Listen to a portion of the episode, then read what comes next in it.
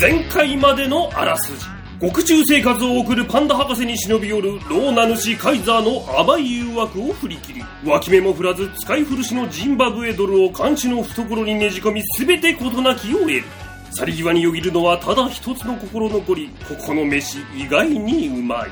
一方その頃心が軽くなった代償としてそれ以上に軽くなった財布を握りしめ立ち尽くすシマウマなけなしの小銭を今まさに梅屋の券売機に投げ込み怒りの番長パンチで謳歌したボタンには新発売白黒丼の文字が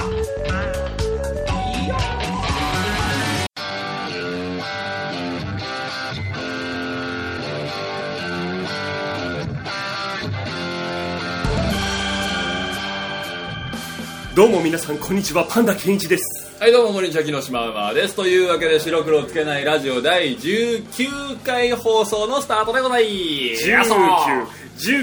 1919191919高橋19だろ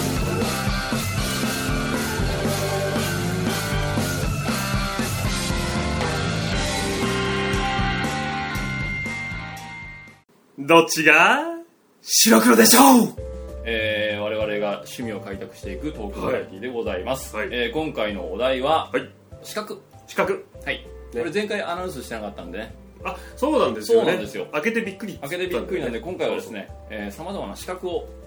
えーちょっととそうですね取り上げて、まあ、何かしらこう趣味につながるような資格だったりとかそうですねいろんなこう資格にまつわるお話をしていこうとはいはい思っております、 OK ですえー、説明は早々に早速本編に取り掛かりたいと思います。はいい、きますよ。最初はグーじゃんけんぽん負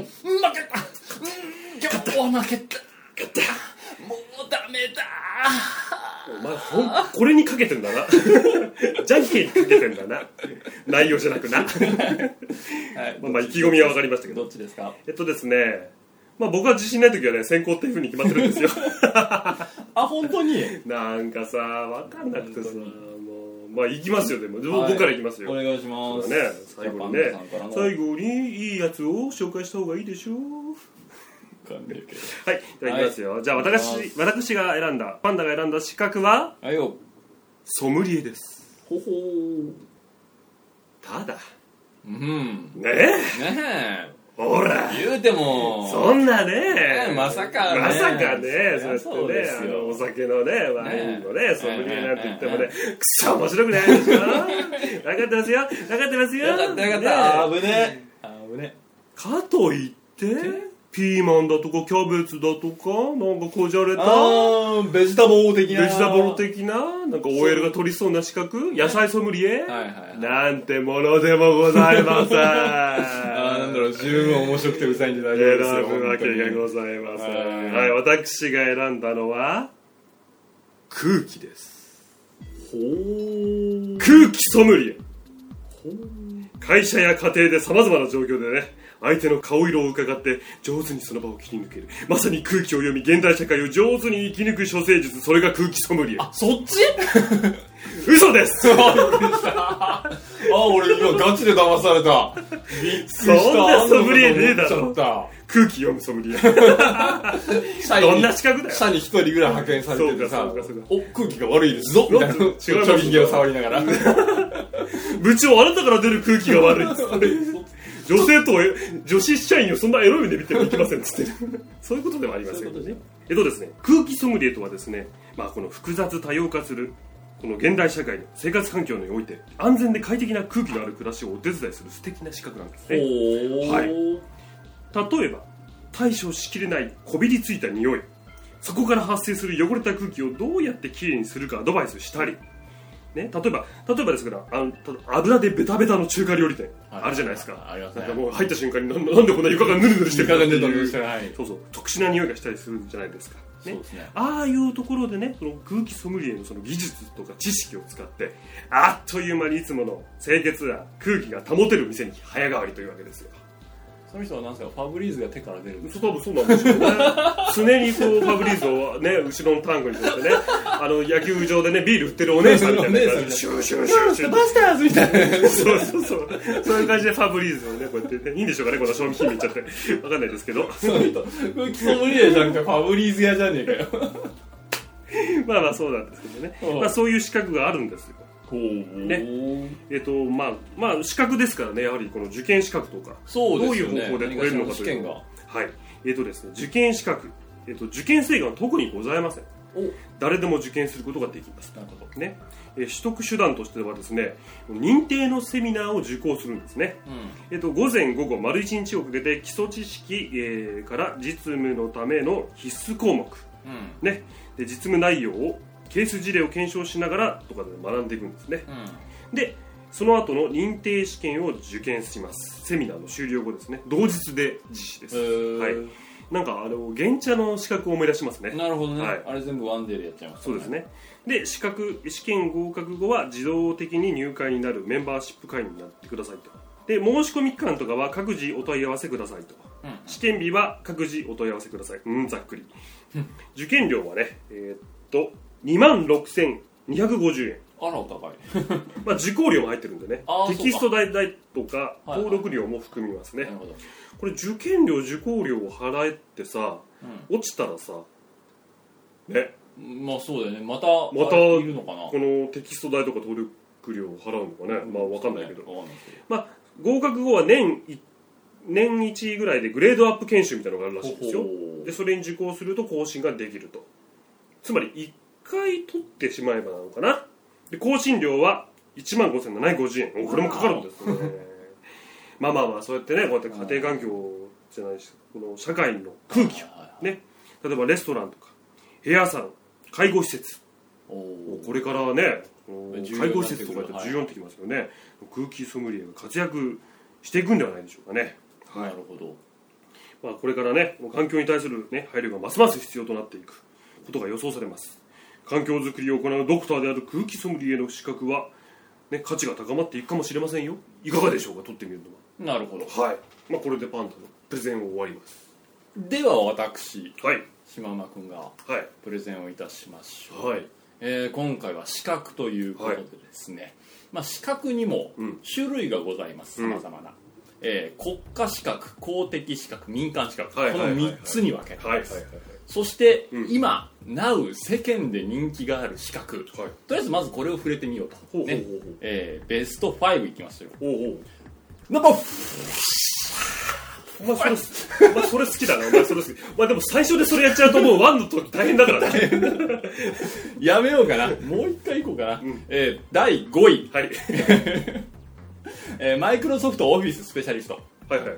ああはいはいオフィスですねありますね、えーはい第4位これ社会保険労務士ああなるほ社ど、ね、会保険とかね複雑ですからねそうですよね第3位、はいファイナンシャルプランナーおうおう第2位、うんうん簿記そして第1位が体育きたよもう今や英語のねうん知識量を測る代名詞となっているそうですトねイックでございますこれが第1位でございます、まあこのようにさまざまな資格そして人気のある資格がございますそうですね公的資格ちなみに、まあ、国家資格ってのはねこう国が認めたやつなんですけど公的資格とは民間資格のうち国家資格に準ずる扱いを受ける、おなるほど、まあちょっ非と常にちょっと偉いちょっと偉いちょっと偉い割と重要な、うんうんでその下の民間資格というのは民間団体などが独自の審査基準に基づいて任意の任意で与える資格なるほどなるほどこれは完全に民間が行っている民もの間が行ってるということですね、うんええでこの民間資格はい法令で規制されていない資格であることから社会的評価はピンキリですはいはい、なので業界によっては高い評価を受けるものもあるし、社会的評価をほとんど持たないも のあなるほどまあ僕がさっき言ったのがそれにまあ入っちゃ どうのかこなに入るんですかねあれは、まあ、どうなん場ですか所ねによってはあ確かでも民間資格だってことは間そう違いなないんでですすよね、はいええでそこのいろいろ香ばしい資格があるのが民間資格ですねなるほどねええで、えーっとさらにこの民間資格の中にご当地検定というのがございますああ聞いたことあるな、ええまあそのなんですかね、うんご当地がうんちょいとしたお祭りのカンフル剤としてですね、はいはいこういう資格を設けて、うん毎回テストとかやったら早いんじゃねみたいなことをやって設けたノリがその土地の全員がこう眼首揃えて鼻くそほじりながらですよおー態度悪い「な態度パ悪ンいダなの?」とか言って「おおなんブかラ腹立ボーったそろ」みたいな「しかんやんべさしかやん」みたいな感じでお前文化祭決めてんじゃねえからなおいそういう試験がおーこう各地に様々あるんですが、はいはいはいはいこのご当地試験まあずさんでですね、はいいまあ、いたずらに作ったご当地試験様々ありますが2回3回で終わって以降一切開催されてないみたいなの がたくさんありますえー、そうなんだはいまあ所詮民間の試験ですから、まあそうですよね扱いがいろいろひどいものもありますはい、そんな中今回この資格のプレゼはいンするにあたって、うん、必要な資格をちょっと増やしていこうとこんな資格が今後必要になるんじゃないかというプレゼンを僕はしおましたいおなるほどね今あるものではなくなく島山さんがそうなんですこんなのあったらどうなるこんなのあったらどうよ鼻っつていうほじりながらあなたがすごい考えたんですよもうスタンスと一緒じゃない かさっきのやつと文化祭レベルです 文化祭レベル執行委員会ですなるほどはい聞かせてもらいましょうそうなんですよえー、まあね僕が考える資格ですが、はいもちろんまだまだ民間資格のレベルですけどこれがもうどんどんゆくゆくは公的国家ねそして国に認められるなるほどねえーゆくゆくはこう人気資格ベスト5みたいに入るところでですね、えーそんなになるんではないかと思う、はいこ今後ホットなはい資格をですねご紹介していきたい、はいお願いまあ、します僕が考えたやつなんです、はいはいまず一つ、はいはいアミューズメント系ですよやはりはい現段階で資格がなくて、うんえーあった方がいいそして資格を有するものというのは、うんこう何かしらの特権であり、うんこう特別なこう技能を有するうんということじゃないですか、はいはいそういう人たちがいると何がいいかというとやはりこう集客力があったりだああとーか、なるほどええええええそういうことを売り上げにやっぱつながったりしますよねそうです採用する側もねそうですねやっぱそれを持ってるからこそうちでこう専属で働いてもらっそうてみたいなことがありまなするよほどね、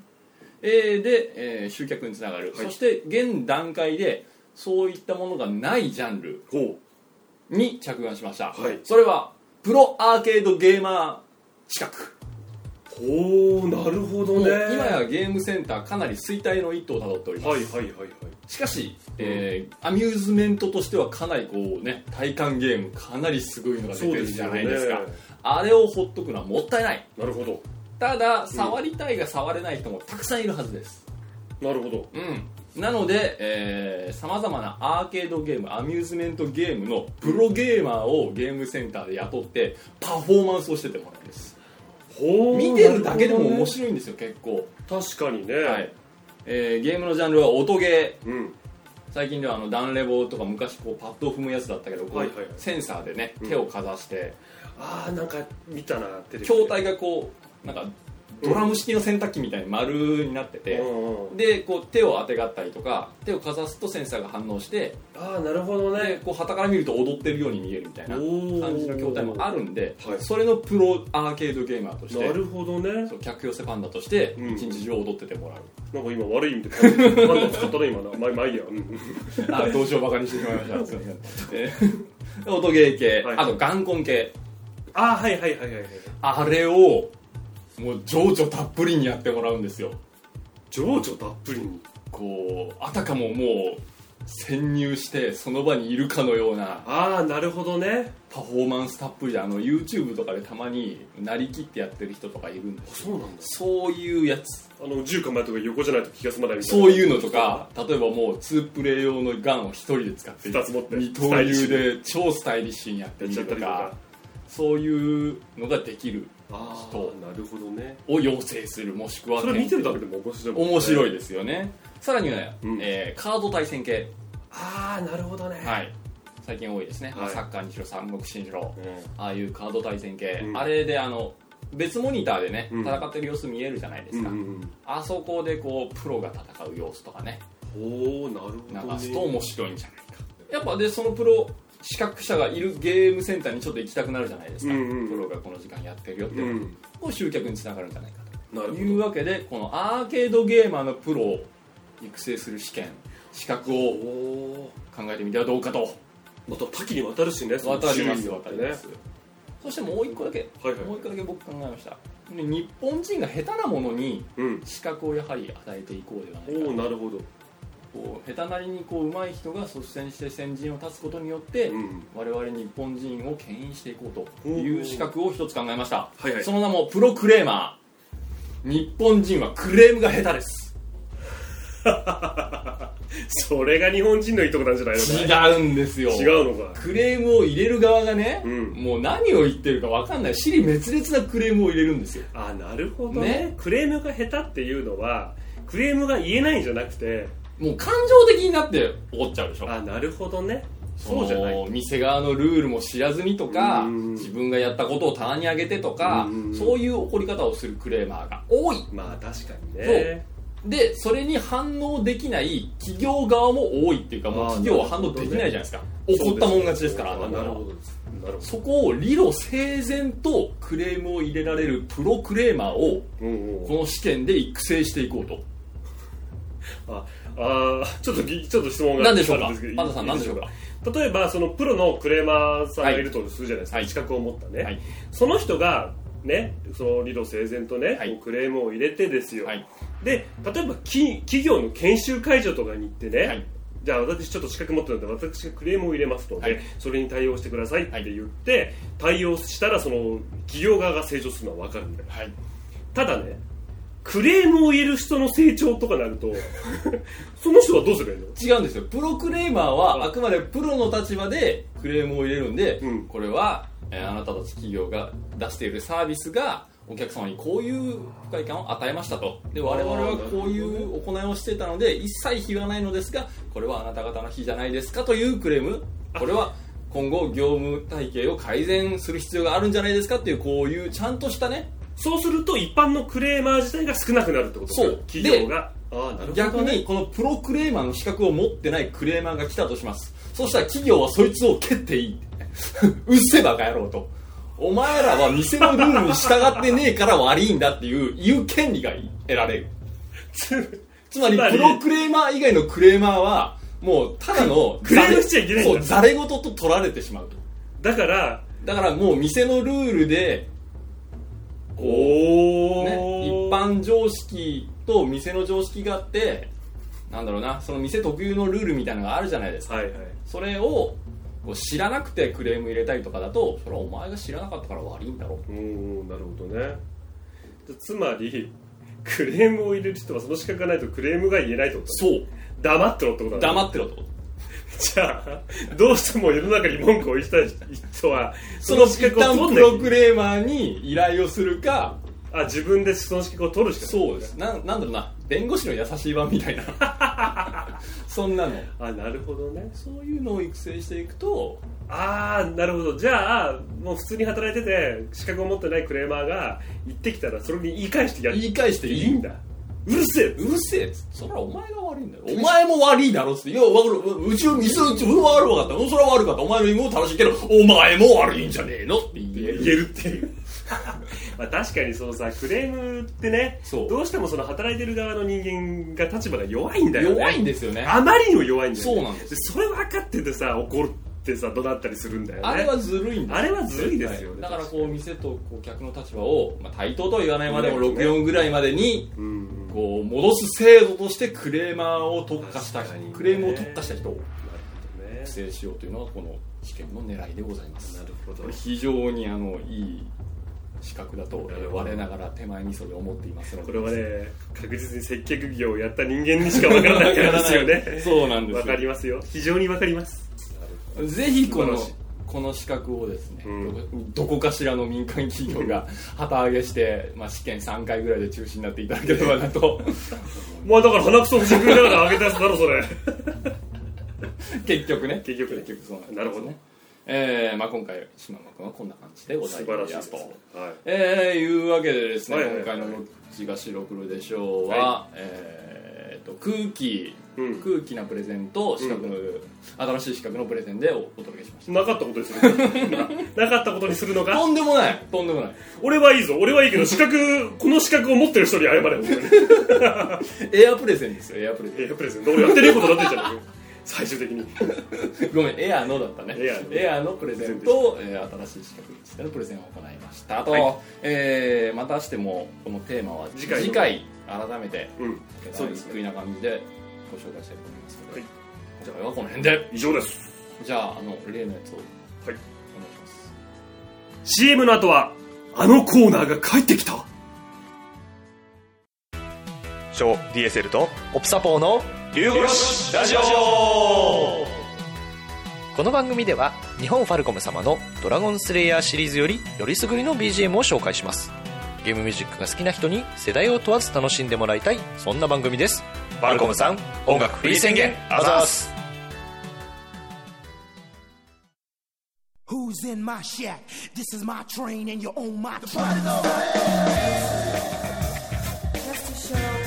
what I know when I go. ポッドキャスト無料案内所よーいラジオフリークを受賞する私木下ママが現在世にあふれているポッドキャストの中から耳から気持ちよくなるそんなポッドキャストをご紹介していくコーナーでございますと、はいはいはいポッドキャスト選びに困ったらここへ来てねというわけで久しぶりに扉を開けておりますとあー待ってました待ってましたよはい待ってましたのは私だけではございませんよなんすかなんすかなんすかなんとですねこれはもう祝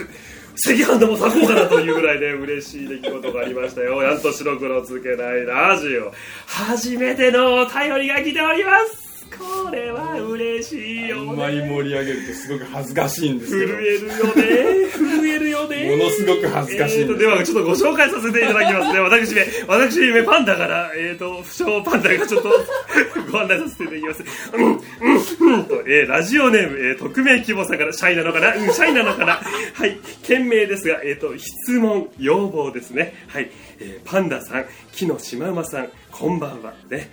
えーお二人のラジオ毎週楽しみに拝聴しておりますありがとうございます早速ですが質問です以前までは毎週収録されていたポッドキャスト無料案内所ですがもうやらないんですか個人的にはこのコーナーが一番楽しみでここで紹介された最高段放送などいくつかのラジオはおかげさまで定期拝聴定期視聴するほどにハマっております月1でもいいのでまたやってはもらえないでしょうかご検討のほどよろしくお願いしますなるほどいやーまあね初メールがクレームっていうねいやクレームじゃないですよ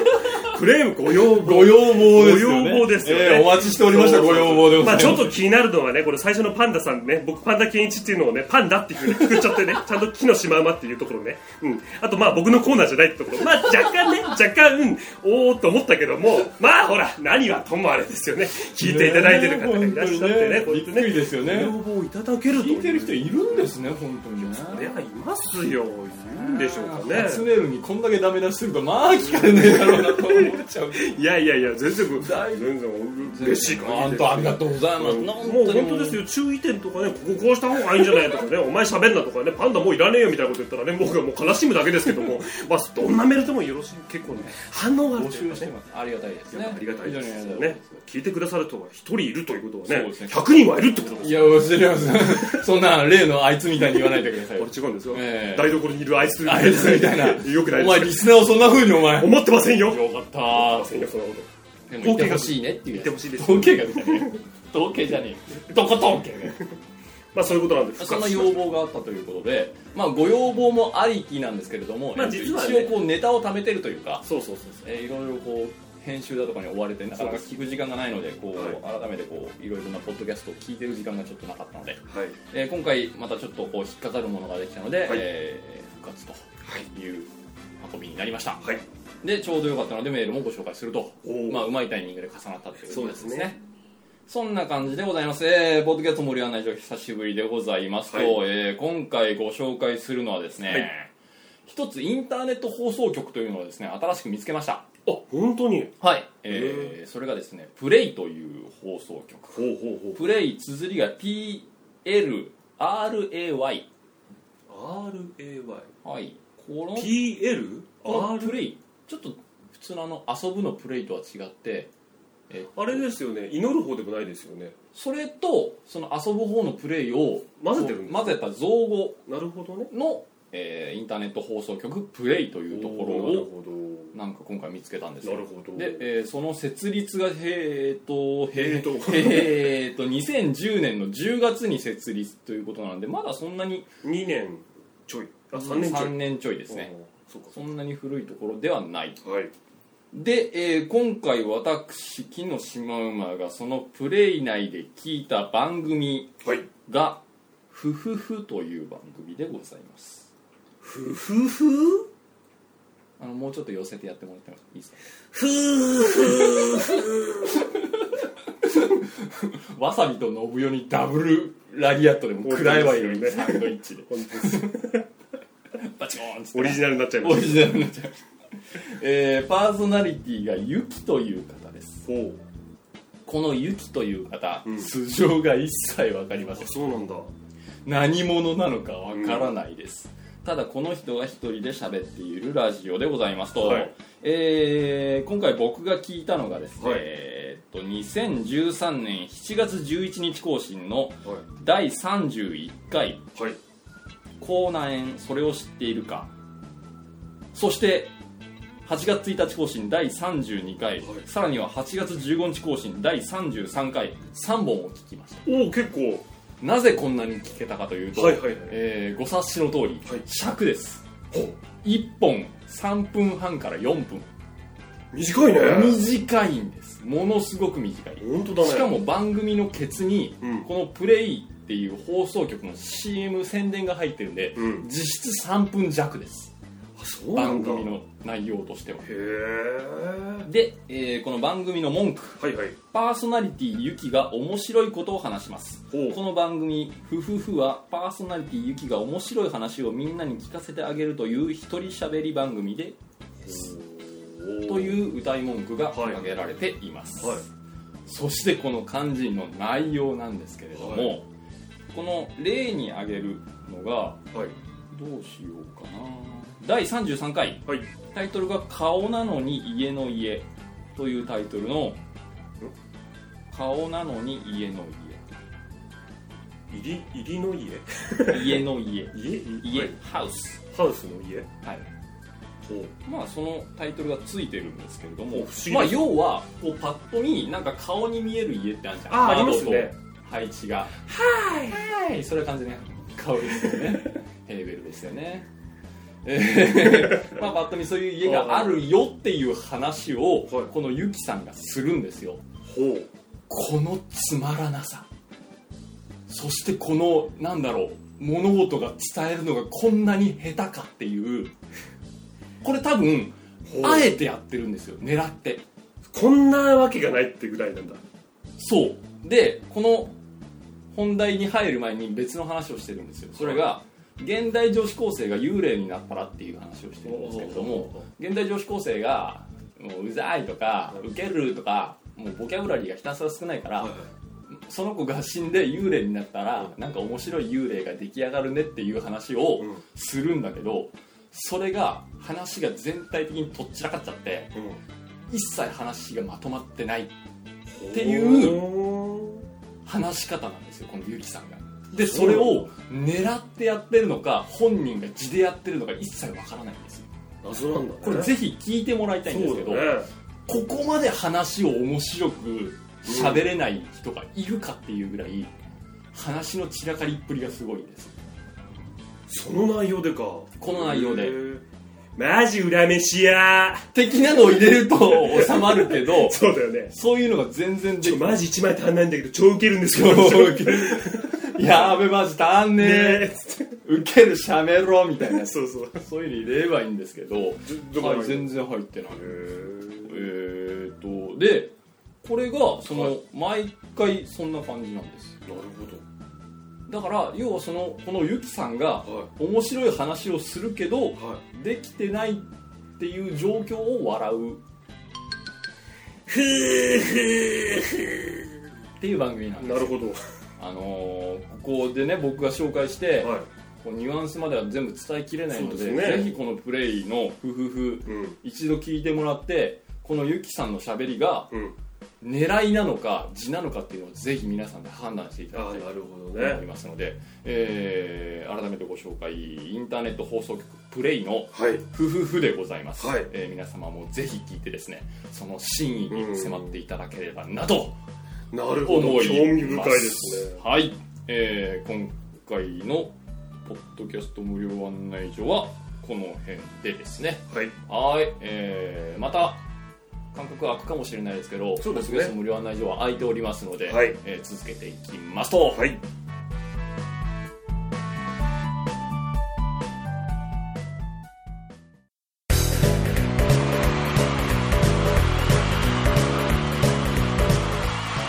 うざいスタイリッシュアメリカンジョ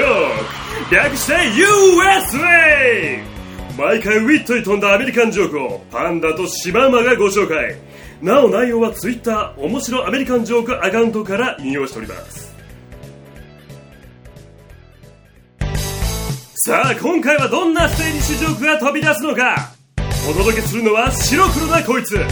Here we go ねえパパなんでうちは一人っ子なのそれはお前が早く寝ないからだよ s e r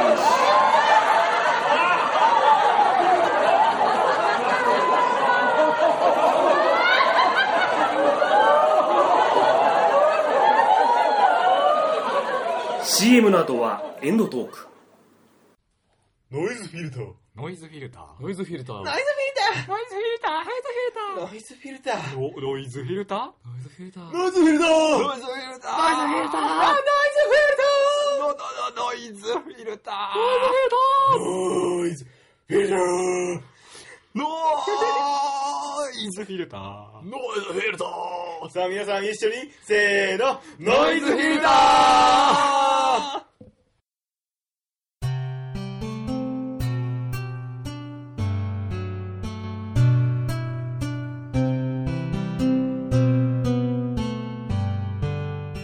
白黒つけないラジオ最後まで聞いてくださいましてありがとうございます。あ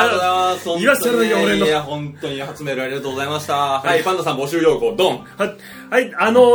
あの、えっと、白黒つけないラジオのブログというブログがございます。そちらの方にフォームがございます。コーナー紹介もちょこっと書いてあるので、バックナンバーを聞いたりして送ってくれると嬉しいでありがとうございす。ます。というわけでね、いろいろメールをお待ちしておりますので、本当にもうね、エンディングは巻いていかなあかんということで、そうですねガンガン巻いていきますよ。はい、それでは、また来週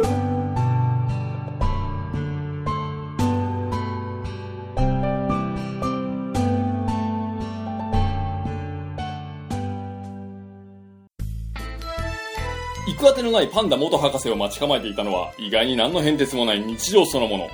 暗く寂しくもどこか陽気でロックンロールな獄中生活を懐かしんだり懐かしまなかったりしていると、突然英国風神師から一枚の紙切れを口にねじ込まれる。次の瞬間、パンダ元博士は直感的に悟った。指令だ。一方、梅屋にアルバイト入社を果たした島は、夜勤明けの昼夜逆転生活でもう太陽を拝むことは叶わないのか起きろ、島は関根勤の店長がお前を携帯越しに呼んでいる次回白黒つけないラジオ第20回白黒パンダは100回死ぬさてどうするパンダケンチ